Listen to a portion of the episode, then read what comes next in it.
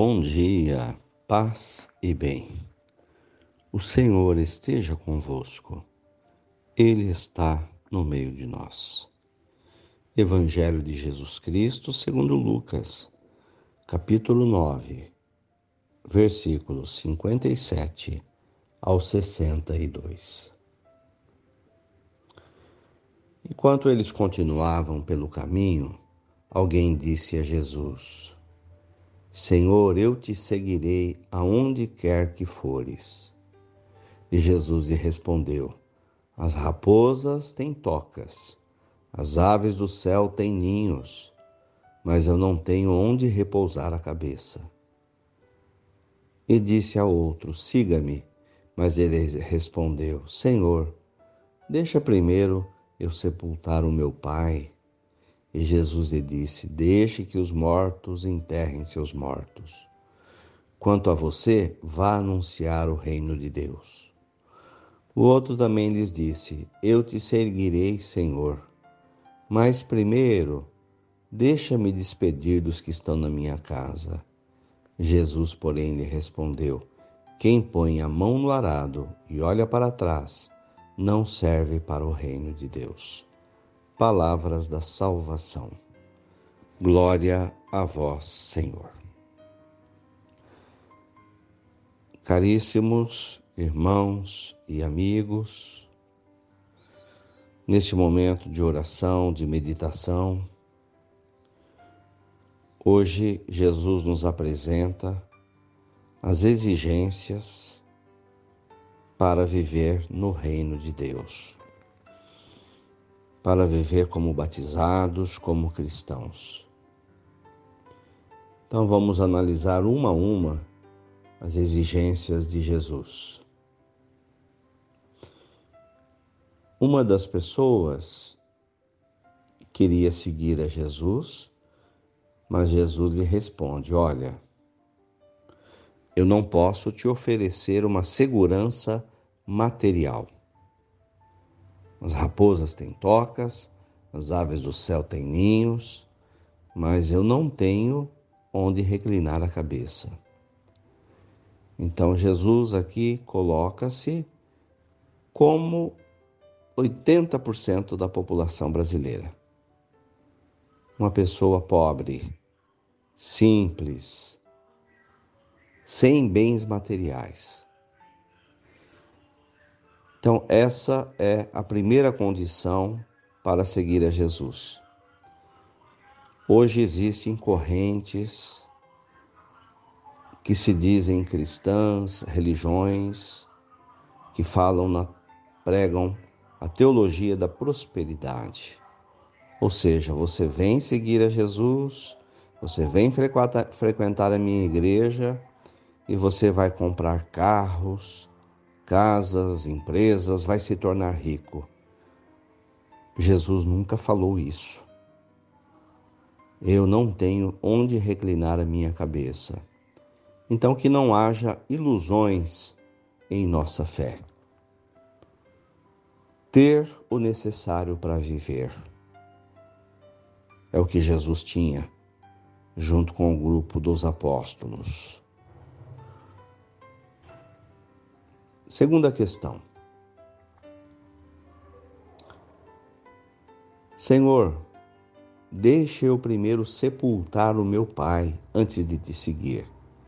E Jesus disse: Deixa que os mortos enterrem seus mortos. Todos nós temos no nosso passado situações de passado que precisam ser sepultadas dentro de nós.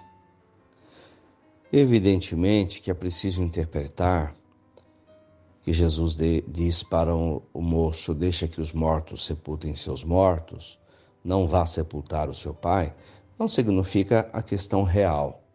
Evidentemente que quando temos um falecido, nós choramos, nós sofremos, nós fazemos o seu sepultamento digno, a própria prova é Jesus chorando na morte de Lázaro. Mas na passagem de hoje, o sentido é figurado. precisamos sepultar, deixar morrer coisas ruins do passado da gente, coisas que já cheiram mal, lembranças negativas, sentimentos de raiva, de rancor, coisas que nos fizeram sofrer. Então, para seguir a Jesus, é olhar para frente, não é olhar para trás é sepultar os mortos da gente, tudo aquilo que, que já passou, que já morreu. O reino de Deus é feito do momento presente. Outra questão. O convite que Jesus faz. Vem, vem comigo anunciar o reino de Deus. Sim, eu vou, Senhor. Mas primeiro deixa-me despedir da minha casa, das pessoas que estão em casa. Porém, respondeu Jesus: Quem põe a mão no arado e olha para trás, não serve para o reino de Deus. Evidentemente que Jesus não quer que a gente abandone a nossa família, a nossa casa, as pessoas que são importantes para a gente, muito pelo contrário. Jesus jamais exigiria que a gente abandonasse a nossa família. É muito o contrário, é amar a família. Mas aqui também precisa se entender: quem começou a trabalhar no reino de Deus para Jesus Cristo, quem está vivendo o seu batismo, colocou a mão no arado, está trabalhando. Então, não ficar olhando para trás, para o passado. Então, é trabalhar. Colocar a mão no arado significa: olha, deixa eu viver o momento presente. Eu tenho que viver a agenda que eu tenho para hoje, a pauta que eu tenho para hoje. É esse momento que me importa. Deixa eu fazer as coisas que têm que ser feitas hoje. E não ficar com letargia, uma paradez, pensando no passado, em coisas que já foram, que já aconteceram, que já não existem mais. Então, nesse sentido, ah, o reino de Deus é profundamente curativo para nós. Então, ser cristão é algo que nos faz também ter um emocional sadio de nos libertar do passado, das coisas que já aconteceram, guardar as boas memórias, as boas lembranças, momentos felizes que tivemos, mas encarar o presente com alegria, trabalhar para o reino de Deus, hoje, agora, aqui, aproveitar o dia Louvado seja nosso Senhor Jesus Cristo, para sempre seja louvado. Ave Maria, cheia de graças, o Senhor é convosco. Bendita sois vós entre as mulheres. Bendito é o fruto do vosso ventre, Jesus. Santa Maria, Mãe de Deus, rogai por nós, pecadores, agora e na hora de nossa morte. Amém. Dai-nos a bênção, ó Mãe querida, Nossa Senhora de Aparecida. Tenham um bom dia, fiquem com Deus, mantenhamos acesa a chama da nossa fé.